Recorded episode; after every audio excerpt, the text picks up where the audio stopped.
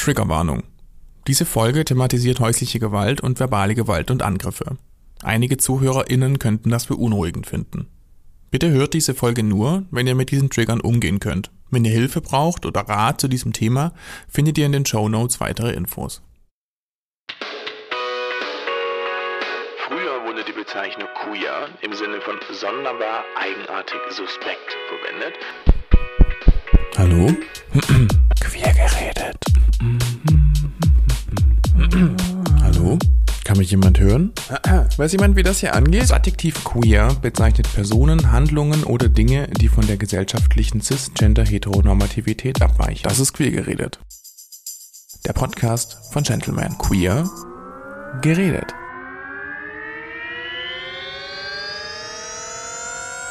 Auf den Tag genau 30 Jahre ist es her. Da beschloss die Weltgesundheitsorganisation WHO, Homosexualität von der Liste psychischer Krankheiten zu streichen. Inzwischen ist der heutige 17. Mai ein internationaler Gedenktag geworden. Der Tag gegen Homophobie, an dem daran erinnert wird, dass Schwule, Lesben und Transsexuelle immer noch und sogar wieder vermehrt angefeindet werden, auch in Deutschland. Laut der Bundesregierung wurden 2019 564 Straftaten aufgrund der sexuellen Orientierung gemeldet, darunter 147 Gewalttaten. Die Zahlen vorläufig. Dazu wird eine hohe Dunkelziffer vermutet. Und diese Dunkelziffer liegt bei vermutlich bis zu 90 Prozent. Das heißt, nur einer von zehn homo-, bi-, inter- oder transphoben und feindlichen Übergriffe wird tatsächlich gemeldet. Das sind viele unterschiedliche Begrifflichkeiten und Beschreibungen für die eigentlich immer gleiche Sache. Menschen greifen andere Menschen an, weil sie ein Problem mit deren Lebensstil haben. Warum ist das so und wovor haben die eigentlich Angst? Das versuchen wir jetzt zu klären in dieser ersten Folge von Queer geredet. Ich bin Lars. Hallo. Ich habe mit einer Zeitzeugin zur Frauen- und Geschlechtergeschichte, einem Sozialarbeiter, einem Politiker und einem Polizisten gesprochen. Alle haben mir aus ihrem Tätigkeitsbereich oder persönlichen Erfahrungen berichtet und gemeinsam versuchen wir herauszufinden, warum das immer noch so ist. Jetzt, wo wir doch alle bunt und offen und gleichberechtigt sind. Oder zumindest sein sollten. Am 17. Mai findet jedes Jahr der Eider Hobbit, also der International Day Against Homophobia, Biphobia, Interphobia and Transphobia, der internationale Tag gegen Homo, Bi, Inter und Transphobie statt. Initiiert wurde der Tag von Louis Georgetin, einem französischen Aktivisten. Der Aktionstag soll auf die immer noch schwierige Situation für viele queere Menschen weltweit hinweisen. Auch hier war die Situation für queere Menschen bis vor ein paar Jahren noch ganz anders. Bis zum 17. Mai 1990 galt Homosexualität im Diagnoseschlüssel der Weltgesundheitsorganisation WHO als Krankheit. Transsexualität übrigens bis 2018. Und aus noch einem Grund ist der 17.05. ein geschichtsträchtiger Tag. Denn bis 1994 galt der Paragraph 175 des deutschen Strafgesetzbuches, der sexuelle Handlungen zwischen Personen männlichen Geschlechts unter Strafe stellte. Schwule Männer nannte man darum früher auch 175er. Das ist zwar eine Geschichte für eine andere Folge, aber man sieht 1990 und 1994. Das ist gerade mal so 30 Jahre her. Seitdem hat sich natürlich einiges verändert und verbessert. Und trotzdem gibt es immer noch einiges zu tun. Die meisten Jugendlichen, die sagen auch, wenn sie die Polizei sehen, hauen sie ab. Die Polizei um Hilfe bitten, würden die wenigsten tun, weil sie einfach Angst haben, dass sie dann ihren Ausweis zeigen müssen, dass sie dann Fragen beantworten müssen, die unangenehm sind. Das ist Caleb. Er arbeitet in einer Beratungsstelle für queere Menschen. Zu ihm kommen junge und alte Personen häufig wegen ihres anstehenden Coming-outs als trans. Die kommen und sagen, ich habe hier irgendwas über mich festgestellt und habe keine Ahnung, was ich jetzt damit machen soll. Was kann ich, was darf ich, was muss ich? Wie geht's jetzt weiter? Wie sage ich das daheim? Wie sage ich das meinen Eltern? Kann ich da an der Schule was machen? Die Menschen, die zu Caleb kommen, sind im Durchschnitt 14 Jahre alt. Die älteste Person war aber über 60. Also die Jugendlichen haben echt viel Wissen. Ich glaube, die verbringen ihren Tag online und suchen sich alles raus. Was sie eigentlich wissen müssen, wissen sie alles und kommen so zur Bestätigung und für die Detailbesprechung noch. Sie wissen, da kommt jetzt was, das vielleicht sehr gut werden kann, aber haben auch Angst, weil man auch viel Schlechtes einfach drüber liest. Und dann kommen sie bei uns an und sind so vorsichtig, aber gleichzeitig wollen sie weitermachen und gucken, wo führt sie das jetzt hin. Und ich finde, eine gute Art, das zu beschreiben, ist, die sind immer so, die kommen in so einer Stimmung von der verhaltenen Abenteuerlustigkeit. Denn bevor sich die Jugendlichen in ihr eigenes Abenteuer stürzen können, steht oft erst das Outing zu Hause an. Hauptsächlich erzählen sie wirklich, dass sie sich daheim geoutet haben und das bei den Eltern sehr schlecht ankam. Dass es zum Teil sein, es darf nicht sein, sowas gibt's bei uns nicht, bis hin zu, sagt es noch einmal und es gibt häusliche Gewalt. Das sind auch für Menschen in der Beratung schwierige Situationen. Wie geht man damit um? Wie steht es um das Kindeswohl? Kann ich eine Person, die davon Gewalt zu Hause berichtet, wieder guten Gewissens nach Hause schicken? Oder droht da eine Gefahrensituation? Und auch ohne körperliche Gewalt ist die Verunsicherung groß. Und dann ist einfach das Wichtigste, die erstmal zu stärken und zu sagen, nee, das ist alles gut, das ist genau richtig, so wie das ist. Wenn du dich so fühlst, dann bist du so und du darfst so sein. Und wenn das gerade daheim zum Beispiel gar nicht sein kann, dann such mal andere Orte, wo das geht. Dann komm einmal die Woche zu uns und hier kannst du sein, ohne angefeindet zu werden, ohne dich in Gefahr zu begeben. Das ist dann auch immer so. Eine Schwierigkeit ist Jugendlichen, die wirklich dann Tatendrang haben, die sich selber sein wollen und in der Pubertät sich selber finden wollen, denen zu sagen, mach langsam, weil du bist gerade daheim und wir wollen dich nicht in Gefahr bringen fang nicht jeden Abend den gleichen Streit an. Häufig berichten Jugendliche auch davon, dass sie zum Beispiel mit Handyverbot bestraft werden. Gerade das Handy und die sozialen Medien sind aber wichtige Anlaufstellen für queere Jugendliche, um sich mit Gleichgesinnten zu treffen, die oft nicht direkt nebenan wohnen. Und es ist für jemand, einfach für eine cis-hetero-Person, die geht halt raus und hängt da mit ihrer Clique rum, aber die haben ihre Leute sich dort zusammengesucht und das fällt dann weg. Schauen wir hier doch mal auf die Zahlen. In einer Befragung aus dem Jahr 2016 kam heraus, dass acht von zehn der Befragten bewusst ist, dass homo- und bisexuelle Menschen diskriminiert werden. Fast alle Befragten befürworten, dass es ein gesetzliches Diskriminierungsverbot gibt. Auch die Öffnung der Ehe für alle, also die Möglichkeit auch für gleichgeschlechtliche Paare zu heiraten, befürworten damals, ein paar Monate vor der Abstimmung im Bundestag, über 80 Prozent der Befragten eher oder voll und ganz. So lehnt außerdem nur jede zehnte befragte Person Homosexualität als Zitat unmoralisch oder unnatürlich ab. Neun von zehn verneinen dies. Side Note, 18% der Menschen, die gefragt wurden, stimmen dieser Aussage eher nicht zu. Anders bei modernen oder subtileren Formen der Homophobie. So nennen die AutorInnen der Studie zum Beispiel die Ablehnung der Sichtbarkeit von Homosexualität in der Öffentlichkeit oder der Thematisierung in den Medien. 44% der Befragten sind mindestens eher der Ansicht, dass Homosexuelle aufhören sollten, Zitat, so ein Wirbel um ihre Sexualität zu machen. Die abwertenden Einstellungen gegenüber homo- oder bisexuellen Menschen finden sich übrigens in jeder Bevölkerungsgruppe. Man kann aber sagen, je älter die Befragten werden, umso stärker ist die Einstellung ausgeprägt. Außerdem scheinen Männer häufiger als Frauen zu negativen Einstellungen zu neigen, Menschen mit Migrationshintergrund eher als welche ohne und die, die einen hohen Bildungsabschluss haben, sind offener für andere Lebensentwürfe als Menschen mit einem niedrigeren. Politisch verorten sich Menschen mit abwertenden Einstellungen zwar auch in der Mitte, meist aber eher rechts.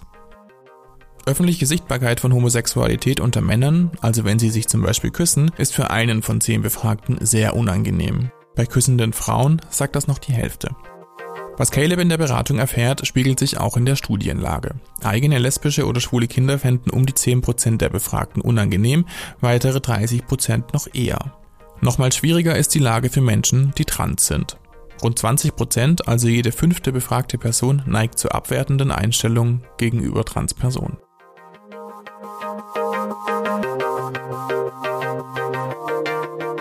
Caleb hat gute Erfahrungen mit Schulen und SchulsozialarbeiterInnen gemacht. Hier habe sich in den letzten Jahren einiges getan, sagt er. Die SozialarbeiterInnen sind für viele hilfesuchende Jugendliche auch zur ersten Ansprechperson geworden. Dann wiederum, wenn ich so denke an medizinische Behandlungen, Krankenhäuser, Arztpraxen, da höre hör ich vermehrt Schlechtes. Das ist natürlich immer objektiv, was mir da gesagt wird. Ob das jetzt richtig ist, weiß, aber da fällt es mir schon auf, dass ich vermehrt Schlechtes höre. Er führt Unwissenheit als eine der Hauptgründe an, warum auch im medizinischen Bereich immer noch alte Gerüchte verbreitet werden, die den Menschen, die eigentlich Hilfe suchen, damit das Leben dann schwer machen. Der Begriff Homophobie wurde in den 1960er Jahren von George Weinberg geprägt. Er nahm an, dass homophobe Menschen diesen abneigenden Gefühlen, wie bei einer Angststörung auch, ausgeliefert seien. Da homophobe Menschen aber häufig keine Angst, sondern Feindseligkeiten, Hass oder sogar Ekel empfinden, wird der Begriff Homofeindlichkeit mittlerweile ebenfalls benutzt. Homophobie oder Homofeindlichkeit äußert sich in Ablehnung oder Aggression gegen zum Beispiel lesbische oder schwule Menschen, aber auch bi-, inter- oder transpersonen sind davon betroffen. Kurz gesagt, alle, die sich selbst nicht der cis-heteronormativen Mehrheitsgesellschaft zuschreiben, sind von homophoben oder homofeindlichen Angriffen betroffen. Die sozialpsychologische Forschung zur Homophobie hält fest, dass Menschen dazu neigen, andere Gruppen oder Menschen abzuwerten, wenn man seinen eigenen Selbstwert oder Gruppenwert als bedroht wahrnimmt, um dann wieder besser dazustehen. Außerdem würden wir Unbekanntes immer erst einmal ablehnen. Soziale Einflüsse seien ebenfalls ein Grund, also zum Beispiel das Umfeld oder auch die Erziehung.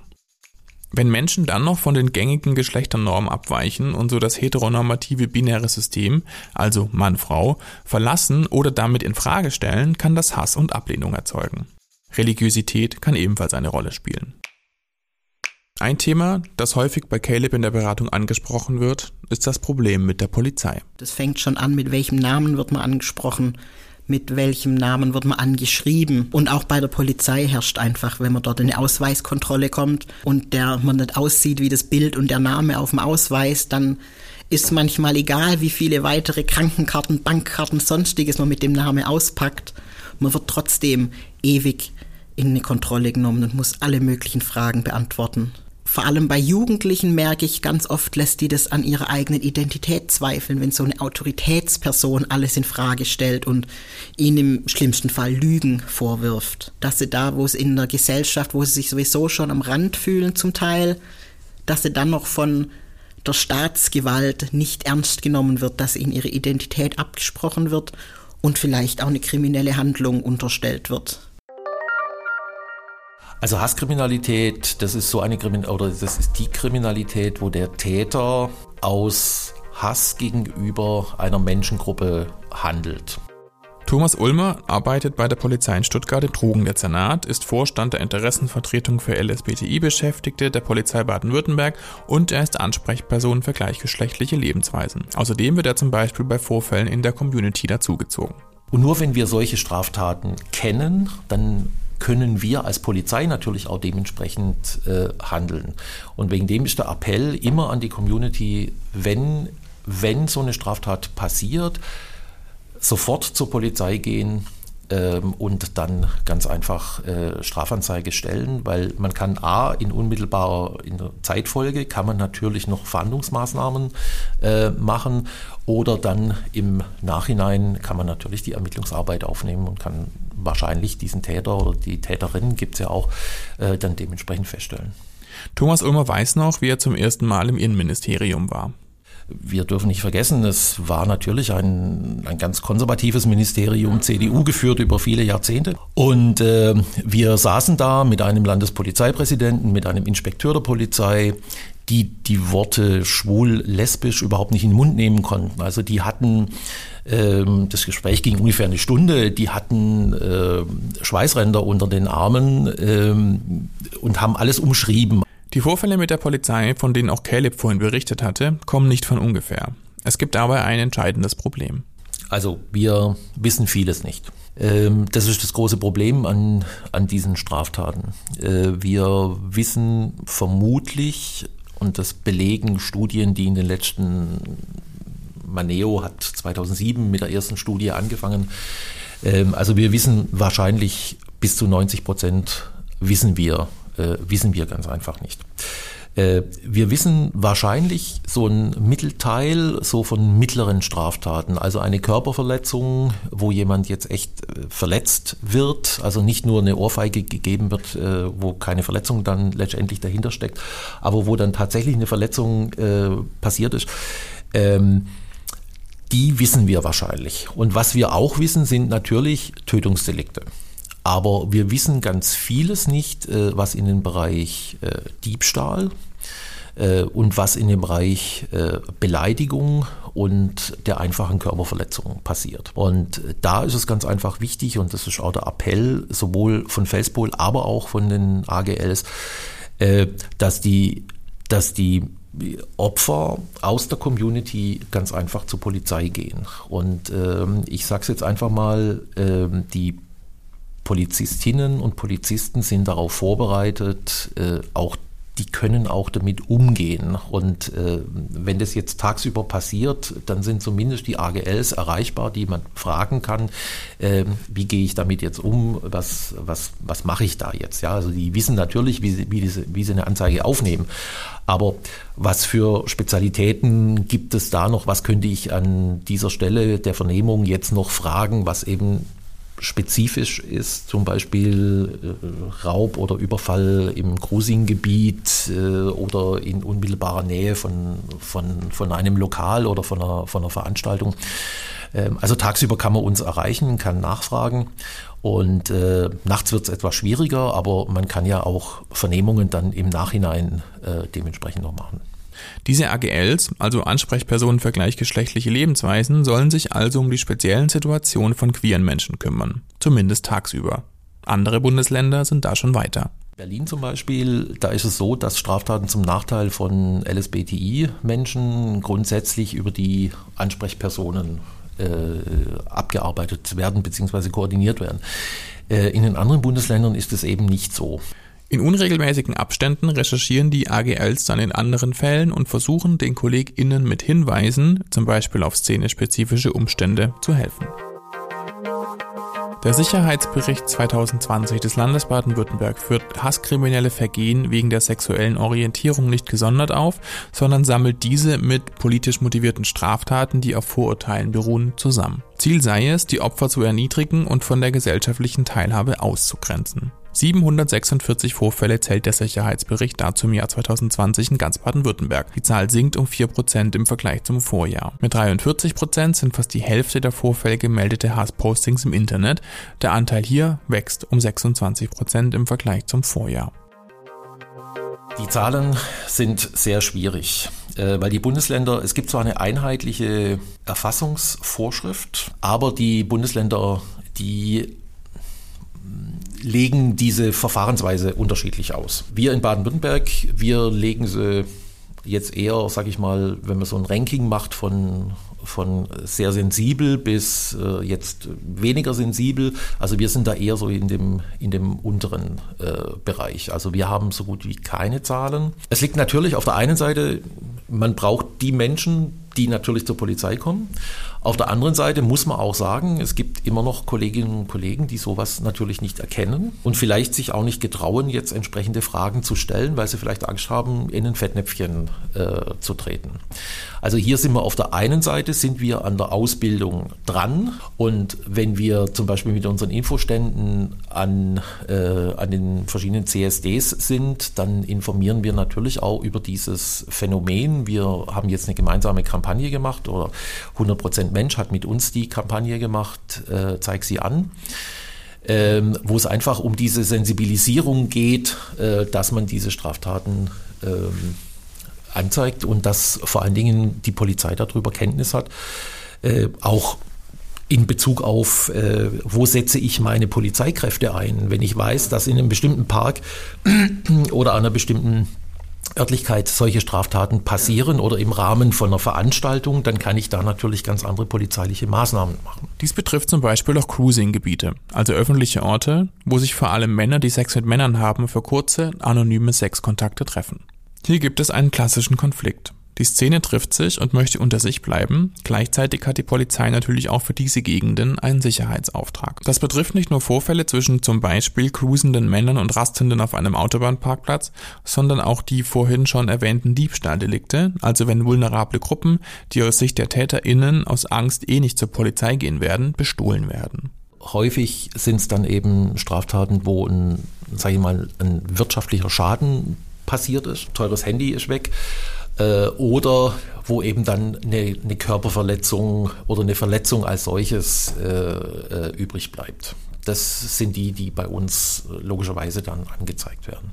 Die Opfer sind häufig junge Menschen unter oder bis 30, sagt er, also die, die den Mut haben, auch selbstbewusst zur Polizei zu gehen. Bei älteren Generationen werden weniger Fälle gemeldet. Ganz schwierig wird es bei der Generation über 60 oder 70, die verstärkt früher sehr schlechte Erfahrungen mit der Polizei gemacht hat. Gut, sagen wir so, da hat die Polizei natürlich auch in der Vergangenheit Fehler gemacht, das muss man ganz einfach zugeben, ähm, indem man dann im Umfeld natürlich Ermittlungen angestellt hat, ähm, in der Regel im, im, Zusammenhang mit Tötungsdelikten. Und ähm, man hat dann, äh, also es gab, Stuttgart hat ja eine lange Geschichte, Polizei, Community. Äh, wenn man da in die Geschichte zurückgeht, äh, bis, in die, bis in die 80er Jahre, als es noch weder Felspol noch Ansprechpersonen gab, ähm, war es ja so, dass äh, irgendwann die Polizei mit ihren Maßnahmen mit dem Rücken an der Wand, an, die, an der Wand stand, äh, weil sie sich auch unsensibel verhalten hat. Man muss einfach sagen, es gab diesen 175er Paragraphen, der hat eben bis 94 gegolten. Das ist auch das häufigste, was, was man noch von den älteren Kollegen einfach äh, hört. Ähm, diesen Straftatbestand gab es. Wir mussten handeln. Ähm, nur ist die Frage, ob man so handeln musste, wie man in den 50er, 60er, 70er und 80er Jahre noch verfahren ist. Und äh, das ist ja das, was die, was aus Bundesverfassungsgericht ja irgendwann mal schon in den 50er Jahren irgendwann gesagt hat, dass dieser Paragraph mit unserer, mit unserem Grundgesetz als solches und mit den Menschenrechten als solches ja nicht äh, vereinbar. Aber man hat politisch natürlich daran äh, nichts verändert. Dass da eine bestimmte Einstellung da war, äh, auch natürlich eine negative Einstellung, äh, das, das ist bewiesen.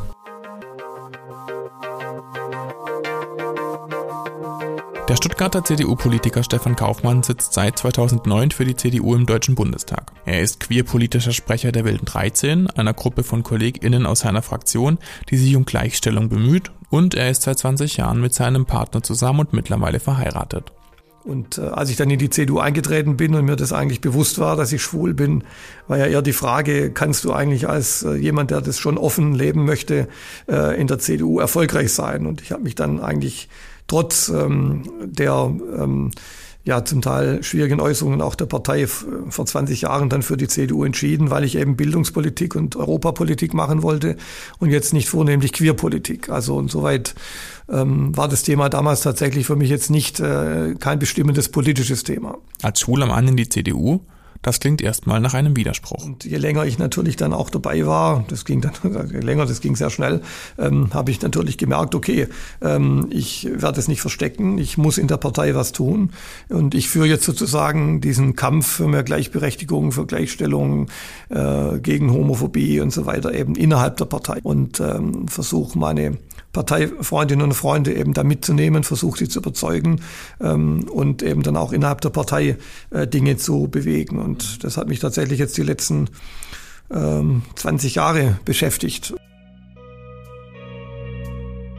Am 30. Juni 2017 wird nach jahrelangem Hin und Her auch in Deutschland die Öffnung der Ehe für gleichgeschlechtliche Paare im Bundestag zur Abstimmung gestellt. Bisher konnten diese Paare nur eine Partnerschaft eingehen, sich also verpartnern lassen. Kurz vor der Sommerpause und damit auch kurz vor der Bundestagswahl im September entscheiden sich am Ende 63 Prozent der anwesenden Abgeordneten für die Öffnung der Ehe. Die Fraktionen der SPD, Linken und Grünen stimmten geschlossen dafür. Bei der CDU-CSU-Fraktion stimmten 75 Abgeordnete für die Öffnung, 225 dagegen, vier Abgeordnete enthielten sich. Unter den GegnerInnen war zum Beispiel Angela Merkel, unter den BefürworterInnen Peter Tauber, Ursula von der Leyen, Peter Altmaier und Stefan Kaufmann. Am 1. Oktober 2017 tritt das Gesetz zur Einführung des Rechts auf Eheschließung für Personen gleichen Geschlechts in Kraft.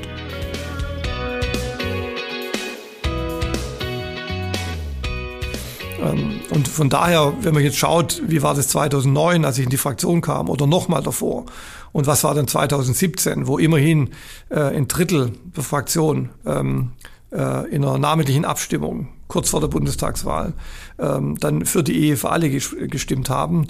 Ähm, also das hat mich dann eher gefreut als enttäuscht, weil ich es eigentlich nicht erwartet hatte. Man muss ja dazu sagen, in der Partei gab es nie eine Debatte über diese Ehe für alle. Wir hatten keine Parteidiskussion, also keinen Parteitag, der sich positioniert hatte.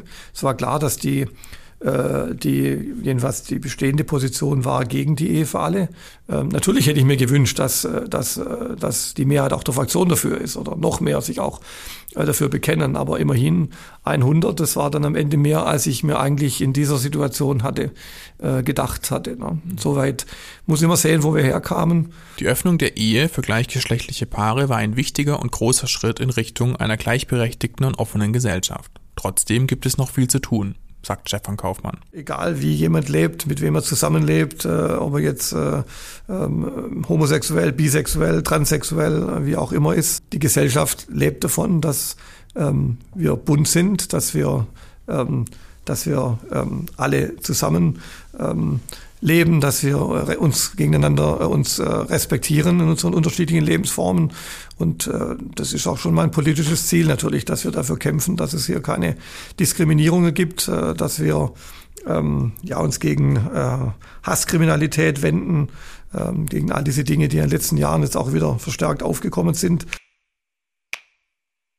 Eine Studie der Bertelsmann Stiftung aus dem vergangenen Jahr zeigt, nur 5% der hier befragten Personen hätten ein Problem mit homosexuellen Nachbarn, wie es in der Studie heißt. 2017 waren es noch fast dreimal so viele. Insgesamt bleibt der Zusammenhalt in Baden-Württemberg laut der Studie der zweitstärkste in Deutschland, nach dem Saarland. Wir haben die letzten Jahre sehr viel erreicht, auch im Land Baden-Württemberg. Wir haben über Aktionspläne geredet. Ähm, ähm, es ist auch einiges passiert, ähm, muss ich sagen. Also ich, ich finde schon, wir haben, wir haben viel erreicht. Ne? Noch nicht äh, in allen Punkten. Und wir haben jetzt sicherlich das Thema, dass eben auch transphobe, homophobe Gewalt wieder zunimmt eher, dass wir wieder eher ähm, Berichte hören, wo ähm, ja auch Diskriminierungen stattfinden, wo auch äh, wo auch ähm, ja tatsächlich Gewalt stattfindet, was zeitlang vielleicht ähm, der Eindruck war, dass es äh, weniger wurde oder dass es, dass es eigentlich, dass es, dass wir das überwunden haben. Ähm, und das ist schon so eine Erfahrung jetzt der letzten Jahre, dass es wieder zuzunehmen scheint. Und ähm, insofern muss man sicherlich ähm, sagen, dass wir äh, immer noch ähm, zu tun haben und dass wir noch nicht äh, am Ende sind, auch was Respekt angeht, was äh, Anerkennung äh, äh, gleichgeschlechtlicher Lebensformen angeht, äh, dass es eben immer noch Dinge gibt, wo wir auch politisch ähm, äh, handeln müssen. Ein aktuelles Thema, das zwar immer wieder besprochen, aber bei dem es nicht so richtig vorangeht, ist die Anpassung des Artikel 3 im Grundgesetz. Der erste Satz sagt, alle Menschen sind vor dem Gesetz gleich. Der dritte Satz grenzt dies dann noch etwas ein. Viele Menschen fordern darum seit langem, geschlechtliche Identität und sexuelle Orientierung im dritten Satz zu ergänzen. Caleb sagt dazu, in einer perfekten Welt müsste es nicht aufgenommen werden, weil es egal wäre, weil es okay wäre. Aber ich finde, zu diesem Zeitpunkt muss es definitiv hinten rein, weil das ist ganz klar, das gibt keine Gleichberechtigung. Queere Menschen sind benachteiligt auf mehreren Ebenen und das Gesetz sollte da eigentlich als Beispiel vorangehen und der Staat, der neutral sein muss und allen das gleiche Recht geben muss, das dort niederschreiben. Stefan Kaufmann. Ja, auch ein gutes Thema. Ähm, ich habe jetzt wirklich ähm, ja, die letzten zwei, drei Jahre zusammen mit vielen Kolleginnen und Kollegen dafür geworben, dass wir diese Grundgesetzänderung machen. Am Ende ist es schwierig. Ich höre jetzt aus der Fraktionsführung und bei den, von den Kollegen, die eben jetzt ähm, das im Ausschuss betreuen, ähm, dass wir wahrscheinlich äh, gar keine Änderung des Grundgesetzes mehr hinbekommen, also auch nicht zum Rassebegriff. In dieser Legislatur, man hat es ja dann versucht auch zu verbinden, die beiden Themen. Ähm, sagt, wenn man das Grundgesetz schon angeht, Artikel 3, dann macht man eben Rasse und äh, sexuelle Identität. Ne? Ich habe das immer unterstützt, ich habe mich immer dafür eingesetzt, äh, ähm, auch gegenüber der Fraktionsführung, ähm, dass wir diese Änderungen machen, äh, auch in, in diesen Aufrufen mich jetzt beteiligt, mich öffentlich geäußert. Ähm, also da ist meine Position ganz klar, auch unsere Rechtspolitiker, ähm, unsere AG Recht hat sich dafür ausgesprochen. Aber am Ende sind das eben Dinge, die dann ähm, auf, äh, sage ich mal, auf höherer Ebene entschieden werden, wenn es also um Grundgesetzänderung geht, wenn man dann zwei Drittel äh, Mehrheiten braucht. Das sogenannte Transsexuellengesetz regelt die Möglichkeit für Inter- und Transpersonen, zum Beispiel das Geschlecht oder den Namen einfacher anzugleichen. Ein Entwurf aus 2019 erntete heftige Kritik. Im Moment ist noch keine Einigung in Sicht. Wie funktioniert das überhaupt mit der Personenstandsänderung des transsexuellen Gesetzes? Kann man gut argumentieren, dass das transsexuellen Gesetz an sich transfeindlich ist. Einfach mit den ganzen Hürden, die das einem stellt.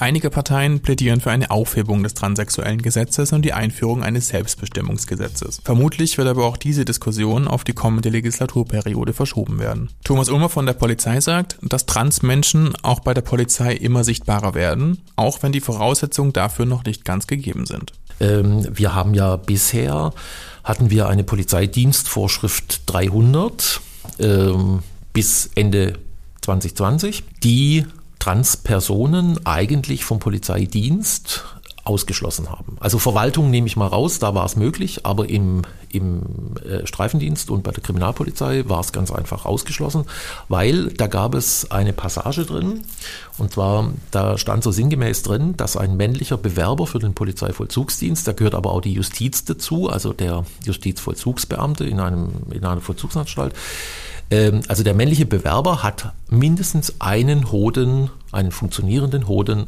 vorzuweisen. Und äh, die Frau, äh, da war es in der Regel ein Ausschlussgrund, wenn diese Frau vor Einstellung ein Brustimplantat hatte oder zwei. Äh, da war die Begründung, äh, bei einem Einsatz könnte es ja zu einer äh, auseinander, körperlichen Auseinandersetzung kommen und dann könnte ein Druck ausgeübt werden auf die, auf, die, auf die Brust und da könnte dann dieses Implantat platzen.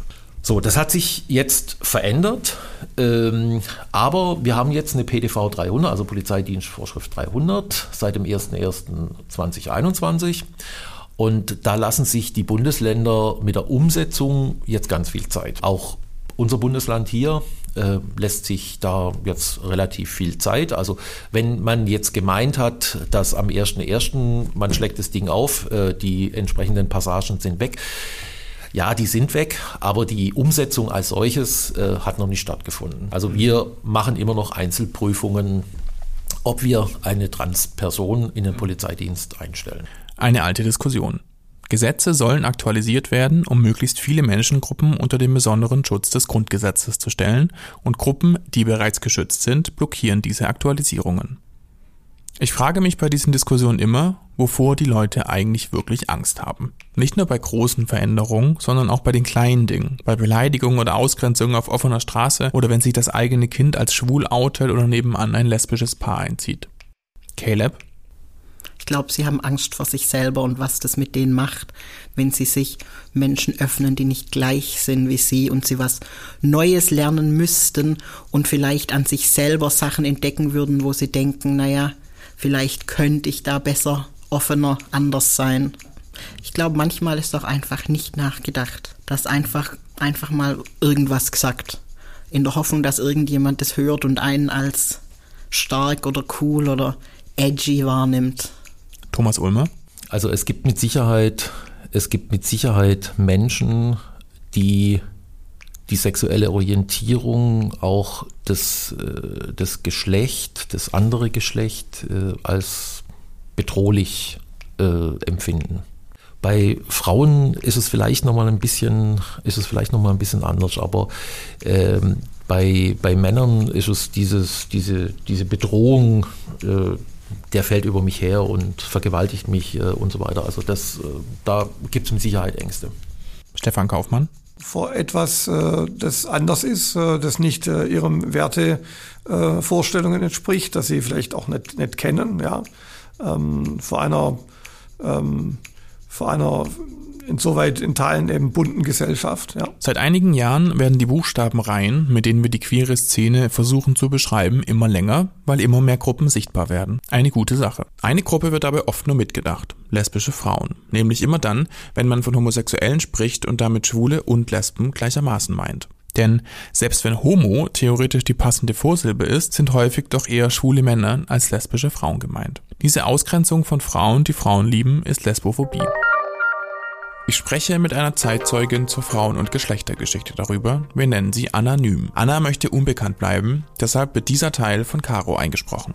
Anna sagt, lesbische Frauen werden oft im Haar oder im Sternchen mitgemeint und damit vergessen. Außerdem erfahren lesbische Frauen nicht die gleiche Unterstützung wie zum Beispiel schwule Männer. Zwar bezieht sich beispielsweise der Paragraph 175 explizit auf Unzucht zwischen Männern, aber auch lesbische Frauen wurden ausgegrenzt und verfolgt. Und das häufig aus zwei Gründen. Wegen ihrer sexuellen Identität und wegen ihres Geschlechts. So seien gerade Frauen, die Frauen lieben, struktureller oder sexualisierter Gewalt mehr ausgesetzt als andere Gruppen. Anna beschreibt Baden-Württemberg als Schwellenland, was Akzeptanz und Gleichberechtigung angeht. Sie sagt, der große Wandel kam hier erst 2011, also vor gerade mal zehn Jahren, als die grün-rote Regierung unter Winfried Kretschmann gewählt wurde. Danach erst konnte das Landesnetz der Regenbogen-Community aufgebaut werden.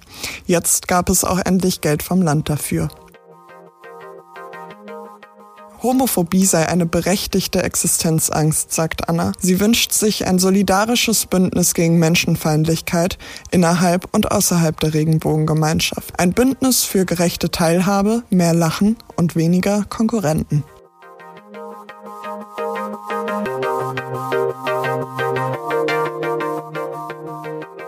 Den Kampf für mehr Gleichberechtigung führt auch Stefan Kaufmann in der CDU.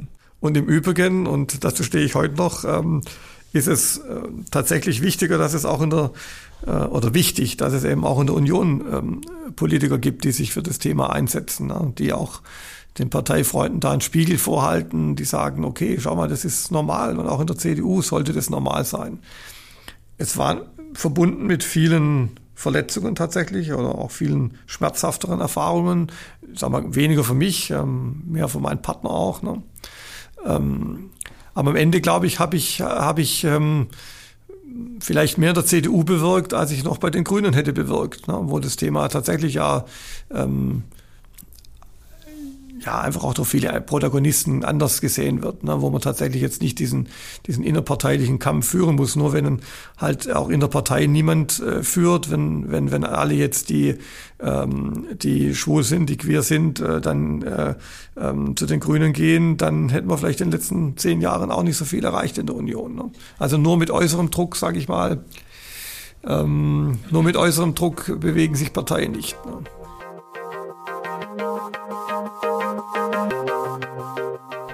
Was ist Ihnen wichtig?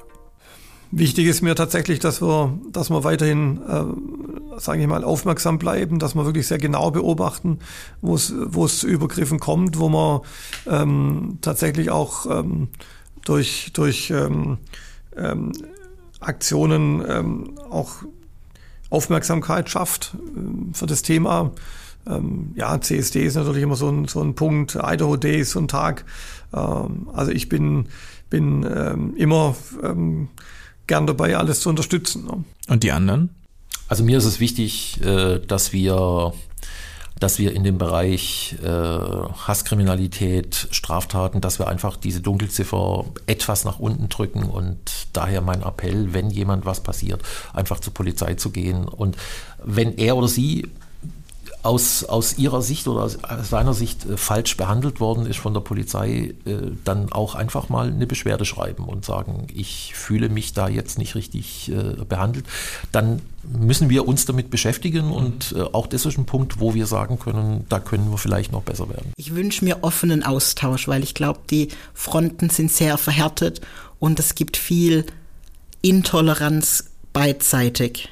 Natürlich bin ich dann auch einseitig und denke mir so, naja, ihr seid aber die, die Leute ausgrenzt. Deshalb müsst ihr erstmal anfangen. Aber ich glaube, das gehört doch dazu, dass beide Seiten miteinander sprechen, nicht jede einzelne Person, weil einfach nicht jede einzelne Person das stemmen kann an dem Punkt im Leben. Aber deshalb sagen wir zum Beispiel auch bei Queerspace, wir sind offen, wenn jemand kommen möchte und sagt, ich habe ein Problem damit, ich finde das schlimm, dass es das gibt. Wir sind offen dafür, wenn jemand mit uns ins Gespräch kommen möchte, kann man sich gern mal unterhalten und drüber reden. Natürlich würden wir uns vorbehalten, ein Gespräch zu beenden, wenn wir merken, das geht über unsere Grenzen. Aber grundsätzlich sind wir offen dafür, auch dem Raum zu bieten, weil nur durch den Austausch wenn die Leute sehen, naja, die sind ja ganz normal, die machen ja nichts, die tun niemand was, denen ihre Queerness nimmt unsere Straightness nichts weg.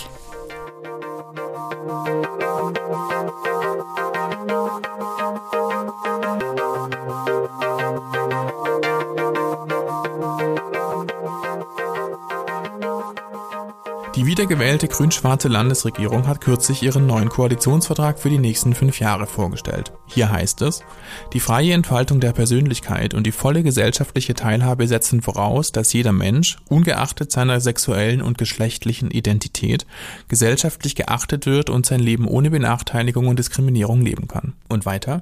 Die Landesregierung von Baden-Württemberg setzt sich aktiv für die Akzeptanz und Gleichstellung von lesbischen, schwulen, bisexuellen, transsexuellen, transgender, intersexuellen und queeren Menschen ein.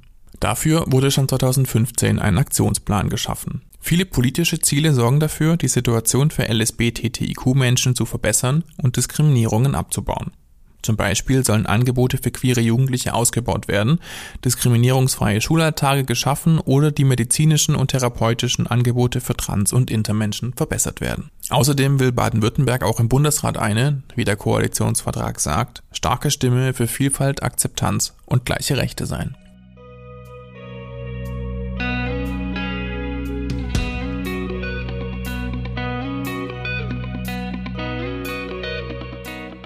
Viele queere Menschen erleben keine Ausgrenzung mehr.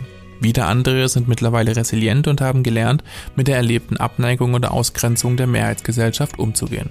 Anderen macht diese Ausgrenzung sehr zu schaffen. Gerade unter queeren Jugendlichen sind Depressionen bis hin zu Suizidgedanken ein großes Problem. Der internationale Tag gegen Homo, Bi, Inter, Trans und Lesbophobie soll den Weg zu mehr Gleichberechtigung und weniger Ausgrenzung ebnen.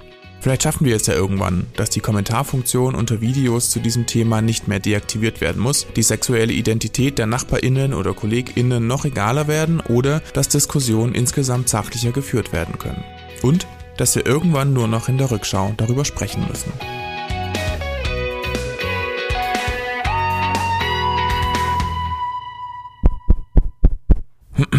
Eine Erfahrung, die ich gemacht habe, war, ähm, ich war bei einem Travestieabend, bei einer Travestie-Show, ähm, bin aus der Veranstaltung herausgelaufen, etwas weiter weg, ähm, war ich immer noch in Gedanken versunken und begegnete Jugendlichen an einer Straßenecke, die mich sahen und sagten, ah, du, du kommst doch von da, oder? Du bist doch da gerade rausgelaufen. Und so verfolgten sie mich ähm, noch viele hunderte Meter zu meiner Haustür mit den Worten, laufen mein Leben. Und trampelten hinter mir, laufen dein Leben. Das war eine von vielen Erfahrungen, die ich gemacht habe. Und was mich auch immer noch weiter mit beschäftigt ist, ähm, dass wenn ich auf der Straße unterwegs bin ähm, mit meinem Freund und ihn überlege zu küssen, immer noch nach links und rechts schaue, wer ist da, wer sieht mich, wer wird mich beurteilen oder auch verurteilen oder von wem könnten auch andere ähm, körperliche Auseinandersetzungen auf mich vielleicht zukommen. So muss ich auch immer wieder an den Begriff der internalisierten Homonegativität denken, das, was die Gesellschaft mir eingebläut hat über all die Jahre, vor allem auch sehr in der Schule, dass Homosexualität nicht richtig sein, sei ähm, und ähm, immer mit was Negativem verbunden ist, wie schwules Wetter, schwule Hausaufgaben. Das meistbenutzte Schimpfwort auf deutschen Schulhöfen nach wie vor ist schwul und ähm, somit hat sich das so tief in meine Gedanken, in meine Erinnerungen eingegraben, ähm, und kommt immer wieder auf, sobald ich nur daran denke, ähm, Nähe und Zärtlichkeit in der Öffentlichkeit ähm, an meinen Partner auszudrücken ähm, und ich immer erst denke, oh, wer sieht mich, ähm, ich bin ja nicht richtig ähm, und das darf nicht sein. Diese weitreichenden Folgen, die erlebe ich immer noch, wobei das einfach hoffentlich irgendwann mal nicht, nicht mehr der Fall sein sollte und die jüngeren Generationen von diesen Gedanken verschont bleiben und einfach frei in der Öffentlichkeit ihren Zuneigung ausdrücken können. Queergeräte ist ein Podcast von Gentleman Baden-Württemberg.